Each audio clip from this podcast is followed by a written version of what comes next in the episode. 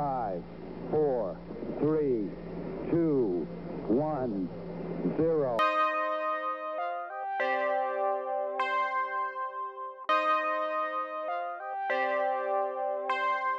Salut à toutes et à tous, bienvenue dans Bande de Conve, l'émission qui débriefe toute l'actualité dans la bonne humeur. Vous n'avez pas suivi toute l'actualité de ces 15 derniers jours?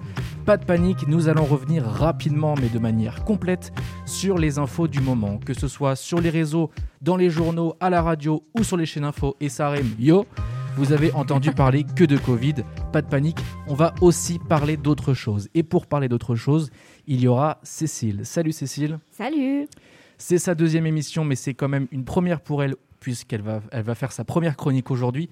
Je parle bien sûr de Valentine. Salut Valentine. Hello Et enfin, bien sûr, Erwan est là. Salut Erwan. Salut à tous. Le meilleur pour la fin.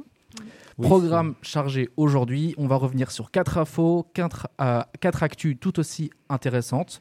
Euh, et c'est tout de suite dans le tour de l'actu jingle. Allez, c'est parti pour le tour de l'actu. Nous allons vous expliquer quatre actus qui ont fait la une ces derniers jours. Et on commence avec toi, Cécile. À l'heure où nous enregistrons cette émission, près de 2 millions de Français ont reçu au moins une dose du vaccin contre le Covid.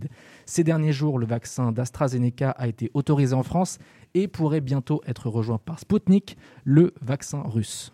Oui, tout à fait. Donc Sputnik V, Sputnik en référence au premier satellite de l'histoire lancé par l'URSS en 1957, et puis très modestement bah, le V de Victoire. Bien sûr.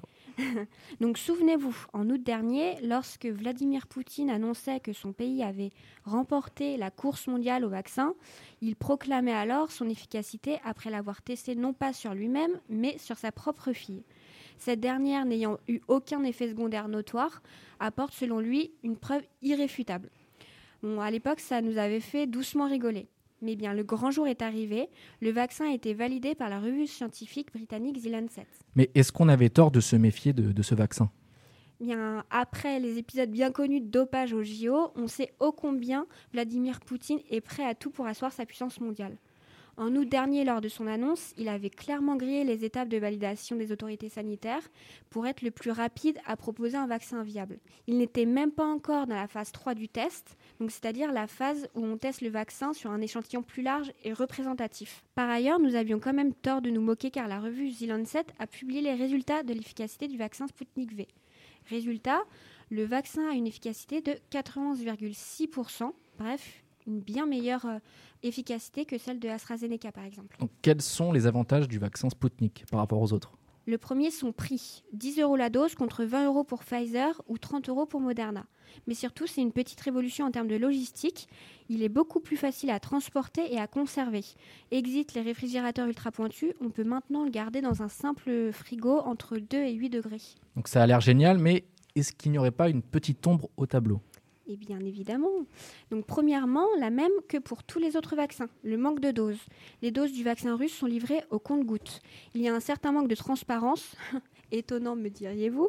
Euh, aucun chiffre de production n'a été rendu public. Ce qui nous amène à la deuxième ombre, alors même que l'ensemble de sa population n'est pas en capacité de se faire vacciner par manque de doses, Vladimir Poutine va tenter d'utiliser son avancée sur le chemin du vaccin comme arme diplomatique. Et oui, la Russie s'engage à livrer en priorité les pays amis l'Iran, l'Algérie, la Serbie, le Venezuela, les anciennes républiques soviétiques. Quoi de mieux qu'arriver en sauveur pour assurer son rayonnement diplomatique? Et puis on compte bien sûr sur ce petit malin de Vlad pour discuter avec les Européens. Il a commencé à échanger avec Angela Merkel pour des arrangements sur la production du vaccin. Business et business, me direz-vous? Eh bien, niet. Enfin, pas seulement. Par ce petit jeu-là, Vladimir Poutine assure sa tranquillité au sujet de l'affaire Navalny. Son principal opposant, qui, rappelez-vous, euh, a été empoisonné cet été et soigné en Europe. Donc, Parce qu'en fait, il y a eu, oui, euh, euh, un membre de la Commission européenne qui est chargé de s'occuper des, des vaccins dans l'Europe, Ouais.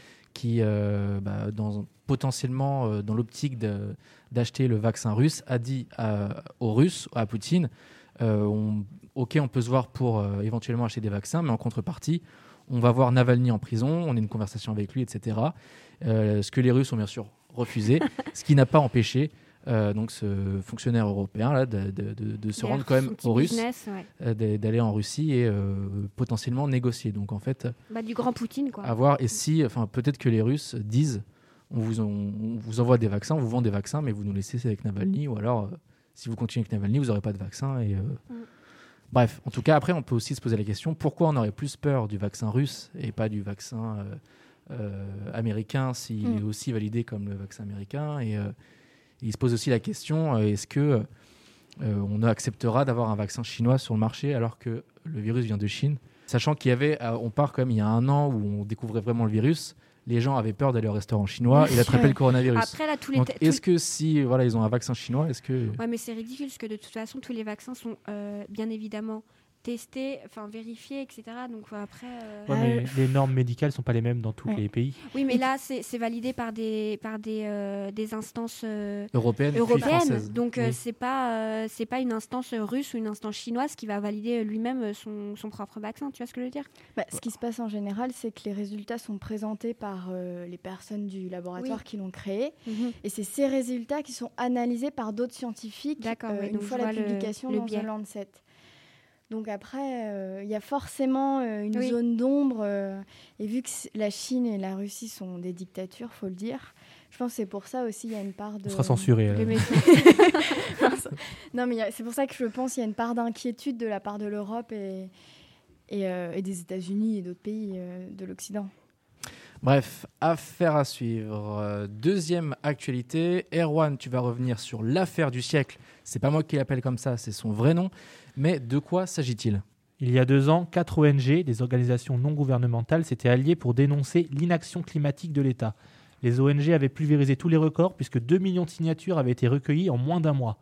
Elles avaient été jusqu'à déposer un recours devant le tribunal administratif de Paris pour carence fautive de l'État. L'affaire du siècle ne faisait que commencer. À l'issue de ce premier grand procès climatique, la justice a reconnu pour la première fois que l'État français a commis une faute en se montrant incapable de tenir ses engagements de réduction de gaz à effet de serre sur la période 2015-2018. Et l'État a été condamné de manière plutôt symbolique. Le tribunal a condamné l'État à verser 1 euro symbolique aux quatre ONG pour le préjudice moral dû au, je cite, carence fautive de l'État à mettre en œuvre des politiques publiques lui permettant d'atteindre les objectifs de réduction des gaz à effet de serre qu'il s'est fixés. Donc les promesses, c'est bien, mais c'est mieux quand elles sont tenues. hein. Mais où en est donc la France dans sa lutte contre le réchauffement climatique? Eh bien, pour résumer, on peut dire qu'on est meilleur dans les annonces que dans les actions. Dans un récent rapport, le Haut Conseil pour le climat a sévèrement jugé le gouvernement. Je le cite Les actions climatiques ne sont pas à la hauteur des enjeux ni des, ni des objectifs. Pardon. Les émissions de gaz à effet de serre ont diminué de 0,9% entre 2018 et 2019, alors que cela aurait dû être de l'ordre de 1,5%, et plus au, fil des ans, jusqu'à atteindre la neutralité euh, carbone en 2050. La justice française a demandé au gouvernement de revoir sa copie. C'est donc une grande victoire pour les associations. Ne rien faire à l'urgence climatique est maintenant une faute. Enfin, une faute, euh, c'est bien, mais euh, si c'est seulement euh, payer un euro symbolique, euh, enfin, tu vois, c'est c'est pas, Ouais. c'est pas cher payé, quoi. Ouais, c'est ce que j'allais dire. Ils se sont aussi engagés à, euh, à, bah, à revoir leurs, leurs objectifs et le gouvernement a annoncé qu'ils allaient le faire. Bon, après, entre. Ouais, mais voilà, parole, fois. euh, parole, parole, quoi. Enfin, au bout d'un J'ai l'impression que c'est un peu euh, de la communication. euh, C'est un peu comme le G20, enfin tous les ans, euh, Voilà. on attend, il y, a des- il y a, il y a des communiqués euh, sur euh, ce qui a été décidé, mais finalement on n'en voit un peu pas trop la couleur. Donc, euh, C'est comme si on payait un euro parce qu'on n'a pas respecté le couvre-feu. On sait très bien que le lendemain, on va le refaire Mm. parce que bon, c'est qu'un euro de perdu. Mm. Je ne sais pas si cette euh, sanction euh, symbolique va vraiment faire euh, avancer les choses. Bah, on espère. Après, on, on a souvent reproché aux Américains quand Donald Trump est sorti des accords de Paris. euh, Emmanuel Macron a tout de suite dégainé une, une interview, une vidéo pour dire Make euh, Mm. our planet, planet great again. Enfin Mm, bref, on critique les Américains ou les autres d'ailleurs qui font pas d'efforts pour le climat et nous-mêmes, on a du mal. bon, bien qu'on fasse quelques efforts, mais bon, c'est pas suffisant. Et, euh, et on espère que ça fera bouger en tout cas. Ouais, mais euh, maintenant, l'action est devant la justice, donc euh, forcément, ça doit avancer, euh, contrairement à avant. c'est tout ce qu'on espère. Est-ce que ça va faire jurisprudence euh, Peut-être. hein? Et puis de toute façon, c'est par rapport aux, aux accords de Paris, justement, qui. euh, Et donc, du coup, on est censé être le pays qui. euh, Donne l'exemple. montre, Ouais. euh, Ouais. Et là, bah, c'est tout l'inverse. Bref, affaire à suivre, encore une fois, une de plus.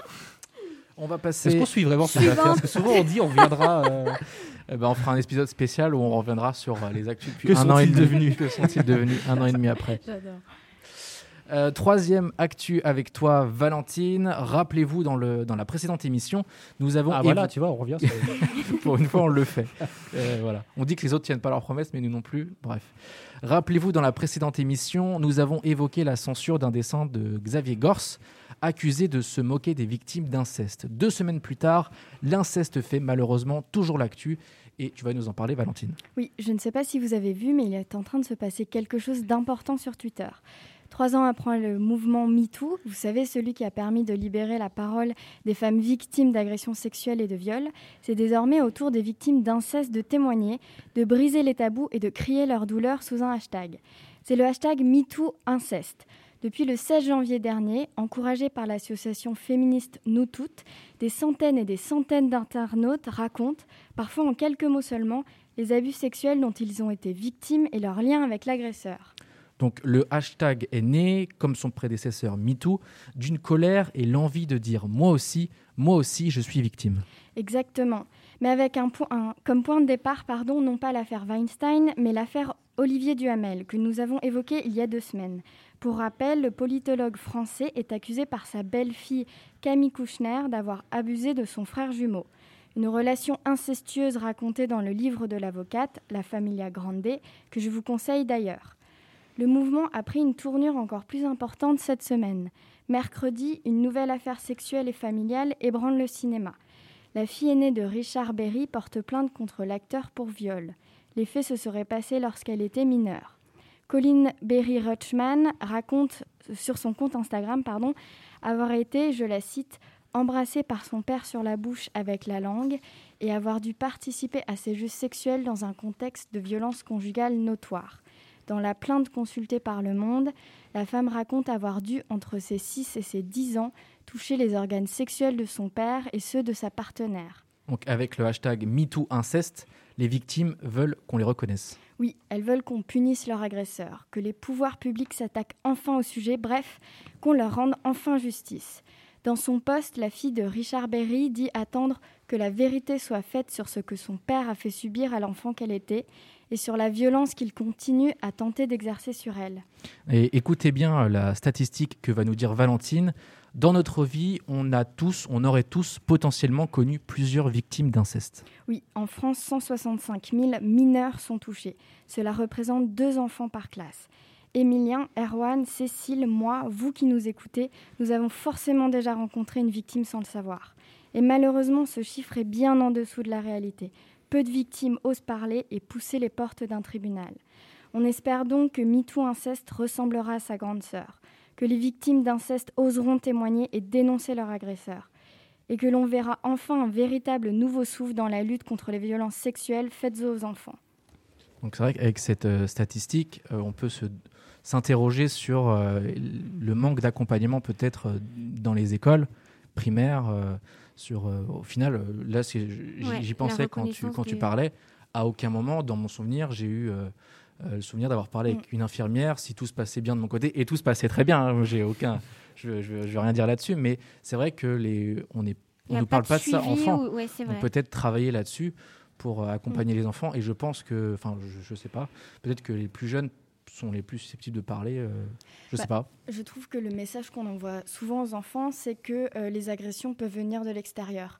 On Ouais. imagine tous le pervers sexuel, euh. exactement, dans sa camionnette blanche qui fait le tour de l'école. Et on n'explique pas assez aux enfants que euh, c'est pas parce que c'est ton oncle, que c'est ton père, ton beau-père, qu'il a le droit de faire certaines choses. Et c'est le message qui manque un peu dans les cours d'éducation sexuelle, le, le peu qu'on ait à l'école. Mm. C'est c'est le message qui, qui devrait être instauré. euh, Enfin, c'est le minimum à faire, je, je trouve. Donc c'est là-dessus, certainement sur l'accompagnement, qu'il faudrait peut-être travailler Mm. et améliorer euh, les conditions dans, dans les écoles. On va passer à la quatrième et dernière actualité. Et Erwan, toi qui as l'habitude de donner la réplique aux autres, eh bien là pour cette euh, partie, pour cette dernière actualité, c'est toi qui vas me donner la réplique et c'est toi qui vas faire eh bien, mon lancement et mes relances. D'habitude, j'impose pas aux gens euh, comme ça. euh, Oui, moi je t'impose. J'ai rien préparé. euh. Et ça critique Poutine. Ouais, c'est vrai. Je peux mieux que les autres en fait. Alors, Emilien, tu vas revenir sur l'affaire GameStop. Cette actu n'a pas fait les gros titres de tous les médias français, mais elle n'est pas inintéressante pour autant. Ce n'est pas la prise de la Bastille, c'est la prise de Wall Street. Voici comment le journal Le Monde présente cette incroyable affaire GameStop. Pour commencer, GameStop est une entreprise américaine assez mal en point qui vend des consoles et des jeux vidéo. En France, la marque est célèbre sous le nom de Micromania. Aujourd'hui, de moins en moins de monde achète les jeux vidéo en magasin. Tout se fait de plus en plus depuis les consoles de jeux. Et c'est pour cette raison que GameStop va mal, à tel point que le cours de l'action a été divisé par 10 en quelques temps seulement. Oui, donc les, les jeux dématérialisés. Oui, Et l'entreprise est aussi attaquée pour, euh, par des fonds spéculatifs. Enfin, soyons cash, sans mauvais jeu de mots, là, il s'agissait, euh, il s'agit de fonds vautours. Et oui, parce que investir en bourse, c'est parier sur l'avenir, vous le savez. On peut parier sur la hausse d'une action pour la revendre plus cher, mais on peut aussi parier à la baisse, et c'est pour ça qu'on parle de fonds vautours. Cela consiste à acheter aujourd'hui une action, mais en promettant de la payer plus tard. Donc si l'action baisse, vous gagnez, vous allez la payer moins cher, et si l'action monte, bah, vous la paierez plus cher, donc vous perdez. Sauf que le jeu est truqué parce que les boursiers qui font ces paris font savoir qu'une entreprise va baisser. Cela inquiète donc les marchés financiers et les entreprises concernées sombrent vraiment. En gros, ils organisent la chute de l'entreprise et ils gagnent de l'argent comme ça. Euh, J'ai fait un, petit exemple. Euh, J'achète une action qui vaut 10 euros, je la revends aussitôt 10 euros, et si dans deux mois elle a baissé et ne vaut plus que 5 euros, euh, j'aurais donc gagné 5 euros. Et bah, si elle a monté et vaut 15 euros, là par contre, euh, ben, j'aurais perdu. Donc on a déjà perdu tous les auditeurs qui ne s'y connaissent pas en économie. Oui, mais Mais c'est vrai que c'est- compliqué, mais c'est... Non, ça va, l'exemple était bien. Sauf que alors, cette fois-ci, tout ne s'est pas passé comme prévu pour euh, GameStop. Et non, loin de là, et tout part du réseau social Reddit, un forum de discussion des boursicoteurs, donc euh, comme vous et moi, enfin non, pas du tout, mais voilà, des gens, euh, des particuliers, des gens lambda, dont la plupart sont des geeks, ont voulu sauver GameStop et ont ainsi imaginé une révolte. Voici leur plan. Si des milliers de boursicoteurs achetaient des actions de GameStop, ils pourraient faire remonter l'action et donc pourraient faire perdre les boursiers qui avaient parié l'inverse. Et donc, mission réussie, euh, leur plan a fonctionné. Et oui, l'action valait 17 dollars au départ et est rapidement montée à 40 dollars. C'était déjà une catastrophe pour ceux qui avaient parié à la baisse. L'action est même montée jusqu'à 500 dollars. Euh, ça a quand même fini par être régulé. hein. Il n'était plus possible d'acheter des actions GameStop sur l'application Robinhood, euh, donc l'application qui était utilisée pour boursicoter. Le patron de Robinhood a expliqué que l'autorité de régulation lui imposait d'avoir les fonds suffisants pour, pour pouvoir garantir toutes ces transactions et le montant était devenu trop élevé. Donc bah, les, les grands fonds ont perdu des dizaines de milliards d'euros avec cette affaire. Il y aura clairement un avant et euh, un après puisque les boursicoteurs savent qu'ils ne peuvent plus peser sur les marchés et donc on peut dire bah, GameStop, game over le capitalisme. J'adore la suite. C'est beau. Merci, je vous remercie. J'ai mis un peu de temps pour le trouver et euh, je suis pas peu fier. Non, mais c'est une belle histoire. ça fait du bien à la tête. Non, mais c'est vrai de voir que enfin, le, le plan euh, qui a super bien marché, d'inverser de, d'inverser un Mm. peu le pouvoir comme ça, c'est assez. euh, ça- ça C'est fort, surtout après, euh, Ouais, Euh, Il faut préciser que ça reste quand même euh, risqué, non, c'est mais- très oui, risqué. Bien sûr. Et Ne faites pas ça chez vous. hein. Ne faites pas ça chez vous, ce sont des professionnels. L'abus professionnels. d'alcool est dangereux pour la santé. Et ce qu'il faux, vu que sur Reddit, du coup, c'est c'est des gens lambda, comme tu as dit, qui se sont réunis sur, Ouais. euh, et ils ont tous fait monter l'action. L'union fait la force. Et l'union fait la force, c'est ça. C'est ça la force des réseaux sociaux. Non, mais dans le sens où on dit que, ça reste dangereux, c'est que bah, tu, tu joues de l'argent. Donc, Mm. enfin, au bout d'un moment, c'est pas, tu joues pas au Monopoly quand même. Donc, Fallait vraiment qu'ils soient tous ensemble pour que ça marche, quoi. Donc là, c'était pas le seul euh, exemple. hein, et ça a été, euh, ils ont aussi fait pareil pour BlackBerry, Ouais. donc, euh, qui était la, la marque de téléphone qui était euh, à la mode euh, il y a en 15 ans. 2003. Voilà, exactement. et donc en fait, voilà, ils ont, il y avait aussi une, euh, un- une marque de, dans les cinémas, enfin je sais pas, bref, en rapport avec les films. Et donc voilà, il y a ces, GameStop, c'est pas la, la- c'est pas la seule marque. ça- ils se sont attaqués à, enfin, ils ont essayé de sauver d'autres, d'autres entreprises comme ça, et ça a marché. Et donc euh, voilà, c'est, et cette affaire a, euh, eh bien les, les politiques euh, américains. euh, eh bien, vont réfléchir, en tout cas les démocrates qui viennent d'arriver au pouvoir, vont réfléchir à mieux réguler la finance. Et euh, ce qu'ils vont le faire euh, et ce qu'ils vont réussir, c'est un autre débat. affaire à suivre encore une Affaire à suivre, encore une fois, on y reviendra dans, d'ici six mois. Bref, c'est la fin. Promis, hein. C'est- Il en a besoin. C'est la fin de cette émission. Merci à vous de nous avoir euh, écoutés. Merci Erwan. Merci à toi, merci à tout Merci Valentine. J'espère ne pas recevoir un colis russe. Non, non. Et merci Cécile. Bah merci. Et puis n'hésitez pas à écouter ou réécouter toutes nos précédentes émissions sur Spotify, Apple Podcast ou encore SoundCloud, ainsi qu'à nous suivre sur nos pages Facebook et Insta. D'ici là, à la prochaine, portez-vous bien, faites, prenez soin de vous, et puis à bientôt. Ciao Ciao Ciao